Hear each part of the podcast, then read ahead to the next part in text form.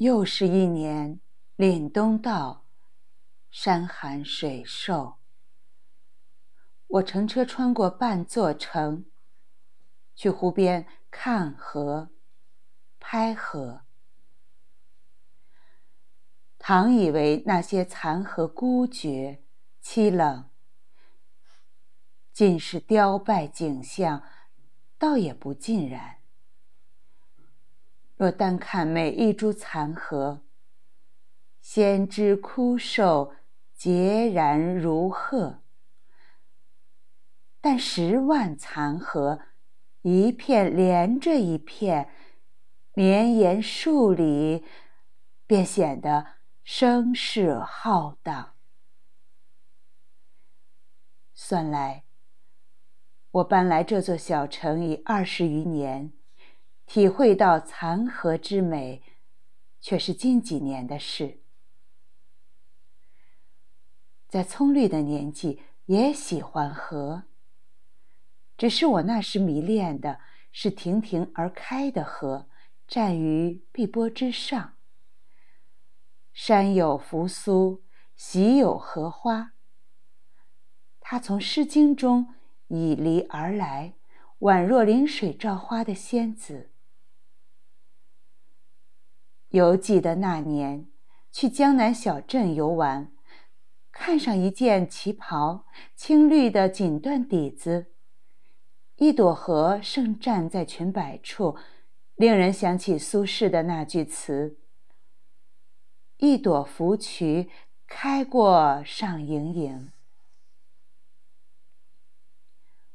我虽生的寻常模样，好在有鲜亮的青春底子。一袭玲珑旗袍穿在身，便有了风情，有了味道。想来，那时对荷的喜爱，是沉醉于它浓烈张扬的美。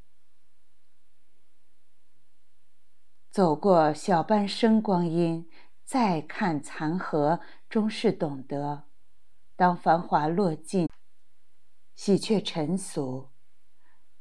它已抵达。至简之境，生活的美，不在于曾经轰轰烈烈，而是归于平淡后那一份宁静从容。静观株株残荷，或弯曲如弓，或浮于水面，或昂然挺立，无论哪种姿态。都是一幅幅水墨写意。它曾有多妖娆，多盛大，而今就有多苍凉，多萧索。画坛怪才李老石独怜残荷，斋号破荷堂。他懂荷。西河、化河，与残荷仿若前世的知己，有着灵魂的相通与相惜。他笔下的秋荷、雨荷、风荷、月荷、墨荷，萧索冷峻，独立苍茫，自有一种清静深远的意味。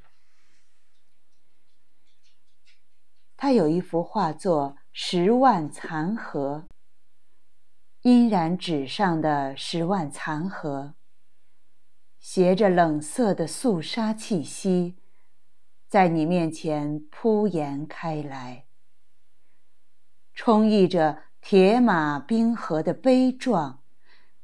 这满目凄荒里，有一种惊心动魄的美。吴冠中也画残荷，却枯而不朽，凋而不伤。相较而言，我更喜欢他画中的意境：明快简洁的浅墨线条，舒展横斜，虚实有致，勾勒出残荷独有的韵致。那一茎茎枯荷。萎了，败了，已撑不起昔日的繁华记忆，却又枝叶清朗，筋骨铮铮。一如画家本人所说：“想画的已非和非塘了，而是自己的春秋，自己的风骨。”一代绘画大师齐白石，年近半百才热衷画荷。